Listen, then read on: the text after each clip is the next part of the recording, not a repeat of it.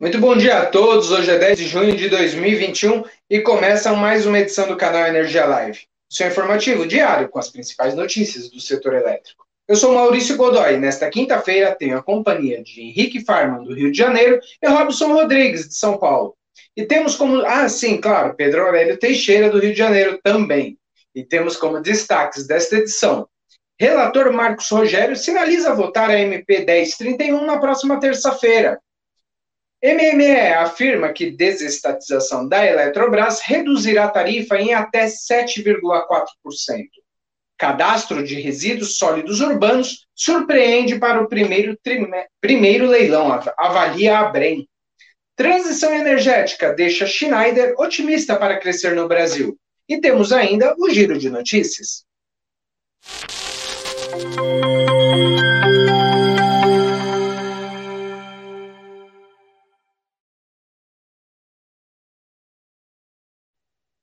Muito bom dia a todos, sejam bem-vindos ao canal Energia Live desta quarta, desta quinta-feira, né? São 10 horas e 2 minutos e começamos o programa de hoje falando sobre a Eletrobras e o processo de privatização da empresa, né? O, o, é, tivemos aí um ontem, né, no final da noite, o relator da MP, o senador Marcos Rogério, falou com a imprensa na porta do Ministério de de Minas e Energia, depois de uma reunião com o ministro Bento Albuquerque, e apresentou um prazo para a votação da medida. Né? Quem traz os detalhes é o repórter Robson Rodrigues. Bom dia, Robson. Conta mais dessa coletiva para nós aí. A data foi cravada já? O que, que o relator pensa em fazer? Bom dia, Maurício, tudo bem? Bom dia a todos os que nos assistem no canal Energia Live. Maurício, é, ontem, depois de receber os cálculos do Ministério de Minas e Energia apontando uma redução nas tarifas do consumidor com a aprovação da MP da Eletrobras, o senador Marcos Rogério, dos Democratas, afirmou né, que durante uma coletiva, justamente com o ministro de Minas, Bento Albuquerque, que pretende é, apresentar o texto final da matéria no máximo na terça-feira da semana que vem, dia 15. A gente, inclusive, separou um trechinho é, do que ele disse. Vamos ver. Bom, é, o nosso esforço é construir o relatório, apresentá-lo no máximo é, no início da semana que vem. Nós devemos ter sessão no Senado na terça-feira. Então a ideia é que no máximo terça-feira a gente tenha o relatório pronto, apresentado com a matéria em pauta para votação. Esse é o nosso esforço, para que haja tempo é, suficiente para que, havendo mudanças no texto é, no Senado, a Câmara tenha folga para votar a matéria naquilo que foi modificado no Senado Federal. Isso na comissão, né? Não, não, não, não, está sendo, é como, já, como está sendo, né, no Senado não está havendo o funcionamento das comissões, é, direto no plenário. Então, a matéria será submetida diretamente ao plenário é, provavelmente na próxima terça-feira. Isso acho que conclui votação em condições normais, tem tanta autorização até quando? Eu espero que a gente possa votar na, na própria terça-feira. Né? Tem, nesse caso, não há. A votação é, é única. Né?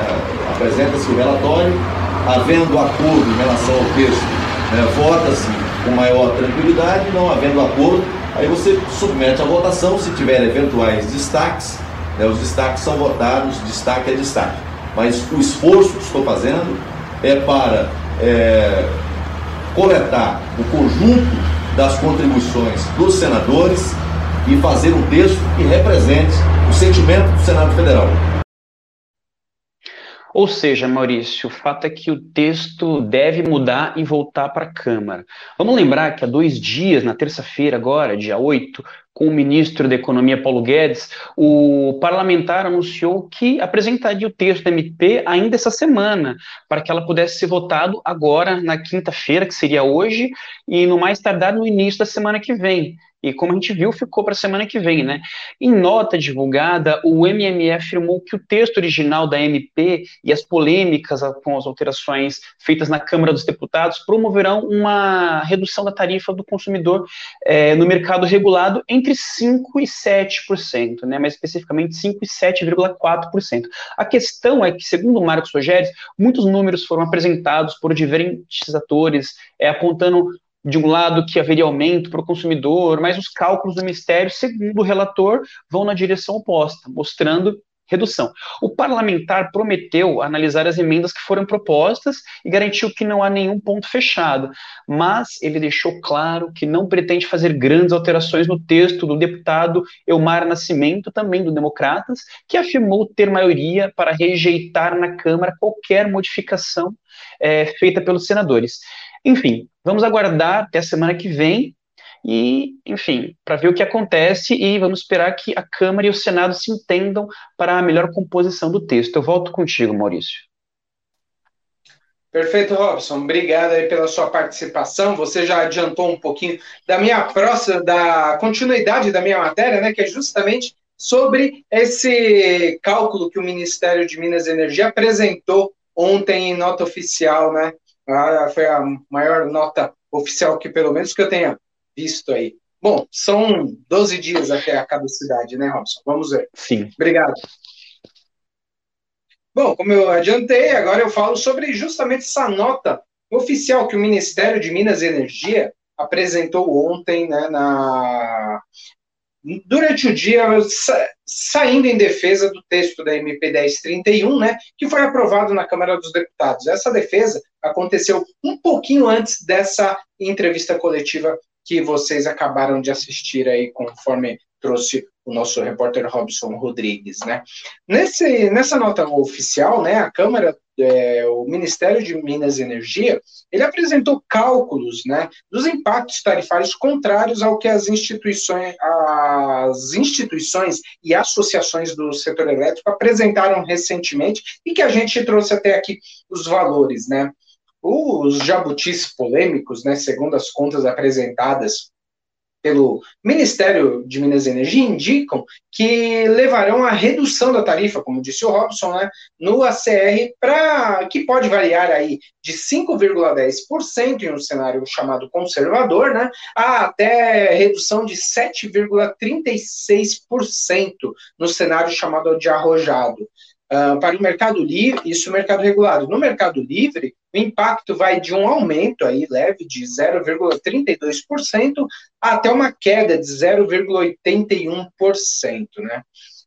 Nesses cálculos apresentados estão os efeitos da contratação dos 6 gigawatts em térmicas, né, em locais já pré-definidos, né, no interior do país, da, da compulsoriedade em contratar também PCHs, a descotização das usinas da Eletrobras, né, a extensão dos contratos do Proinfa e a questão de Itaipu e o direcionamento da receita excedente para a CDE.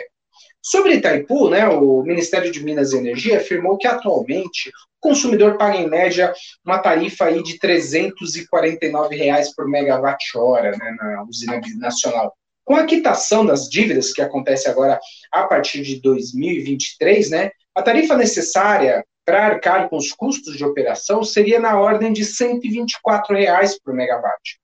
E com a venda, isso contando com a venda da energia da parte brasileira, que é de aproximadamente aí 38 mil gigawatts-hora, a preços de mercado, claro, de 167 reais por megawatt-hora, uma estimativa aí de acordo com a ANEL.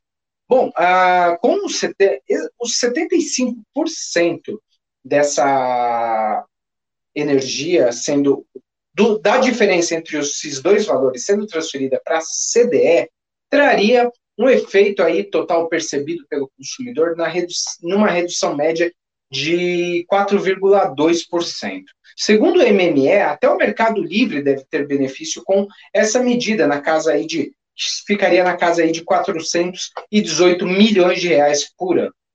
O MME lembra ainda que os 6 gigawatts de térmicas que são previstos como reserva, eles são eles serão contratados como reserva de capacidade, né? E que e por isso, né, já seria pago pelos consumidores cativos e livres indistintamente, como já previa a MP 998 lá atrás com a que hoje é a 14120, né? Então, essa foi a defesa em linhas gerais, essa foi a defesa que o Ministério de Minas e Energia realizou para uh, defender os custos da MP 1031. Só para lembrar, né, entidades do setor elétrico estimam que os impactos sejam de um aumento de 41 bilhões de reais no final, o que levaria a um custo adicional aí, um aumento da tarifa na casa de 10%. Né? Já a indústria, em seu manifesto, de, é, apre, apresenta cálculos diferentes, que se, é, levam aí,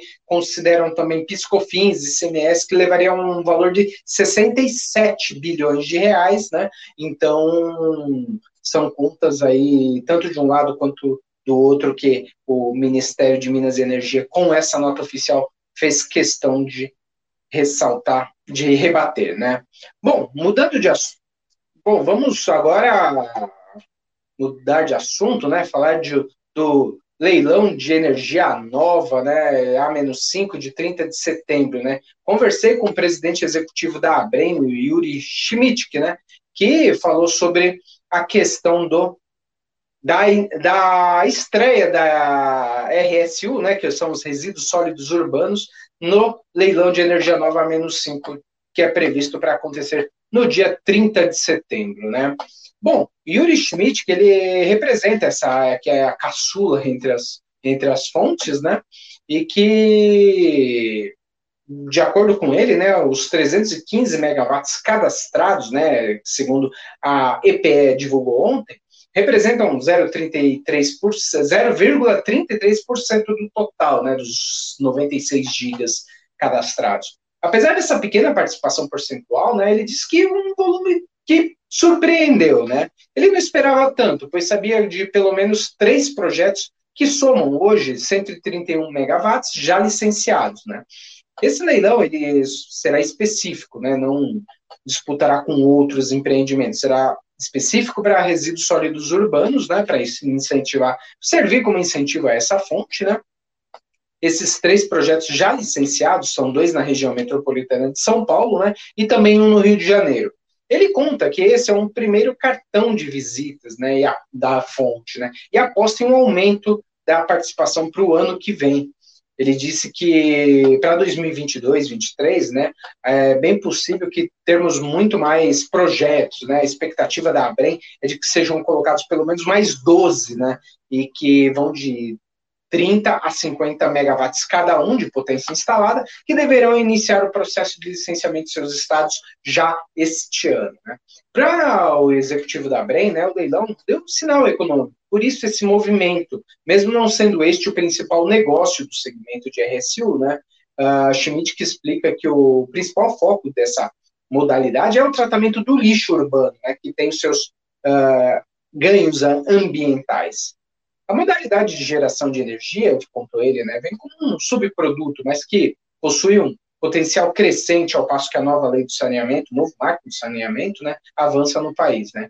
Segundo as contas da entidade, se o país alcançar uma taxa de 48% do lixo produzido nas 28 principais regiões metropolitanas do país enviado para incineração, né, que é a forma de geração de energia do RSU, né, o potencial pode chegar aí a 2,3 gigawatts de potência instalada nessa modalidade. Para saber mais números dessa nova fonte, né, acesse o nosso site né, com mais detalhes que foram passados pelo presidente executivo da Abrem, o Yuri Schmidt. Bom, vamos abordar, vamos mudar de assunto agora, vamos abordar um, uma coletiva da Schneider sobre transição energética. Quem traz os dados é o repórter Pedro Aurélio Teixeira, do Rio de Janeiro. Bom dia, Pedro. Conta para nós o que, que a Schneider disse nessa coletiva. Bom dia, Maurício. Bom dia a todo mundo que está conectado com a gente. É, a Schneider ontem deu uma coletiva para a imprensa e ela quer manter um forte ritmo de crescimento no Brasil esse ano, em 2021. O vice-presidente da Schneider, Júlio Martins, ele disse que a empresa vê aí, um grande potencial de oportunidades transição, na transição energética com a inserção de renováveis que vem acontecendo aqui no Brasil nos últimos anos. De acordo com ele, é, o forte da Schneider está nessa parte aí de inteligência e controle, em que ela oferece soluções aí que entre, capazes de entregar eficiência e gestão da energia para os clientes. E a expectativa da empresa é de que essa inserção de renováveis fique mais intensa ainda aqui no país. Ele, o, o Júlio Martins, também é, aposta aí na, na figura do consumidor, ele vê nessa figura muitas oportunidades aí de negócios em digitalização, como, por exemplo, em áreas como gestão e controle, né, que a Schneider, sabidamente, tem a, a expertise para ele, essas tecnologias digitais vão, é, vão trazer uma operação muito mais eficiente e é, baseada na sustentabilidade. Agora, a Schneider também anunciou, Maurício, é, um novo produto, né, que é um painel de distribuição de energia é, que já está disponível aqui no mercado brasileiro. O lançamento desse produto acontece no Innovation Summit da empresa que está sendo, está acontecendo agora nesse momento o, esse produto ele é voltado para os consumidores de média tensão e ele tem é, aquele selo de verde, porque ele usa somente ar puro e vácuo, ao invés do hexafluoreto de, de enxofre, o SF6, que é um dos gases de efeito estufa listado no protocolo de Kyoto. Bem, Maurício, sobre aí essa, as, os planos aí da Schneider, era isso que eu tinha, eu volto com você. Legal, Pedro. Obrigado aí, obrigado pela sua participação. Bom evento aí com a Schneider. Bom, quero retomar agora com Robson Rodrigues novamente, que volta à tela para falar sobre a participação do diretor-geral da Agência Internacional de Energia, né, o Fatih Birol, que defende investimentos em energia limpa em economias emergentes, né? O Robson, conta mais para a gente desse tema. Ele está satisfeito com o ritmo dos investimentos ou não? Precisa acelerar? Como que está essa questão? É, ele Está bem satisfeito, Maurício. É, ontem, um relatório da Agência Internacional né, foi realizado em parceria, em colaboração, melhor dizendo, com o Banco Mundial e também com o Fórum Econômico Mundial, é, apontou que o investimento anual em energia limpa, em economias emergentes né, e em desenvolvimento precisa aumentar muito, mais de sete vezes no atual ritmo, que hoje é de 150 bilhões, né, que foi até o final do ano passado, para mais de um trilhão até 2030, quando vence o, o, o Acordo do Clima de Paris, justamente para colocar o mundo no caminho para alcançar as emissões zero, que é até 2050, já que 2030 é um dos marcos intermediários para a gente, é, enfim, descarbonizar a economia. O relatório diz, Maurício, que ao menos que ações muito fortes sejam tomadas, as emissões de dióxido de carbono relacionadas a energias dessas economias, que estão principalmente na Ásia, na África e aqui na América Latina, deverão crescer mais de 5 bilhões de toneladas nas próximas duas décadas. É, eu quero fazer um outro comentário que ontem o, o executivo Fatih Birol teve é, numa agenda com o ministro Bento, promovido pelo, pela FGV. E ele criticou muito a postura retórica dos países do mundo que fazem promessas de redução de gases de efeito estufa, mas que na prática não mostraram resultados significativos. Isso porque em 2021 as emissões globais dióxido de carbono aumentaram muito, puxado por países principalmente da Ásia. Né? Foi o segundo maior crescimento da história desde o final da Segunda Guerra, em 1945. Por outro lado, ele elegeu muito o Brasil, que é um país emergente, que provavelmente deve receber boa parte desses investimentos e vê o Brasil como uma possível liderança nessa transição energética para um futuro com energias limpas. Mas, enfim, ele acabou vendo o óbvio, né, já que o, dada a dimensão econômica, demográfica e territorial do Brasil, é, nós temos uma das melhores matrizes elétricas do mundo, com mais de 85% de participação das renováveis. O segundo ponto é que nós temos um gigantesco potencial solar e eólico que está aí mostrando pujante crescimento.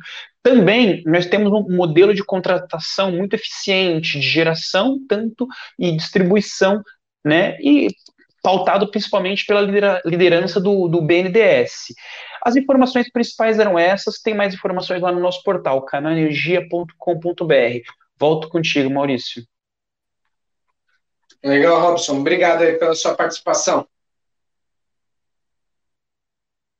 E agora é a hora do nosso giro de notícias. Eu chamo o repórter Henrique Farman, do Rio de Janeiro, que vai trazer os destaques do dia. Bom dia, Henrique. Vamos lá. Quais são os destaques dessa, dessa quinta-feira?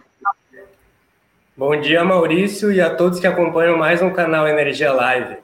Nosso giro começa pelos níveis dos reservatórios hidroelétricos, que no Sudeste e Centro-Oeste tiveram queda de 0,2% na última quarta-feira, em relação ao dia anterior, segundo o boletim emitido pelo ONS nesta manhã. O submercado sul cresceu 0,5% para 58,6% de sua capacidade. E o norte e o nordeste não apresentaram variações, ficando com 84,1% e 61,9%. Já a liquidação do mercado de curto prazo movimentou 1,3 bilhão em abril. Segundo a CCEE, a operação contabilizou 4,7 bilhões, com a antecipação do pagamento relacionado às liminares do risco hidrológico, somando mais de 113 milhões. Por sua vez, o consumo de energia subiu 12,4% em maio, com o boletim da Câmara de Comercialização indicando crescimento de 26% no mercado livre e de 6,2% no ambiente regulado. Agora, falando sobre inflação, o item energia elétrica variou 5,37%, influenciado pelo grupo Habitação, levando o IPCA de maio para 0,83%, maior índice para o mês desde 1996. E, por fim, a comissão da Câmara dos Deputados convocou o Ministério de Minas e Energia e a ANEL para debater o risco de racionamento nesse ano, convidando também representantes do setor privado e especialistas para avaliar medidas já tomadas e os rumos da crise hídrica e energética. E assim eu encerro mais um giro de notícias, mais detalhes vocês podem conferir lá no nosso portal. E agora retorno contigo, Maurício. Legal, obrigado Henrique, obrigado pela sua participação. E assim termina a edição desta quinta-feira do canal Energia Live. Além de assistir ao vivo pelas nossas redes sociais, você pode rever as edições dos programas passados em nosso canal do YouTube, né, o TV Canal Energia, e ainda no nosso perfil no Instagram, o Canal Energia Oficial. Aproveite, se ainda não é nosso seguidor, cadastre-se, ative as notificações, né, fique informado de todas as atualizações que tiver por lá. Se você preferir, você pode ouvir também no formato podcast nas principais plataformas, como Google, Apple, Spotify também, para conferir mais detalhes sobre estas e muitas outras notícias do setor elétrico, acesse nosso portal canalenergia.com.br. Tenham todos um ótimo dia e até amanhã.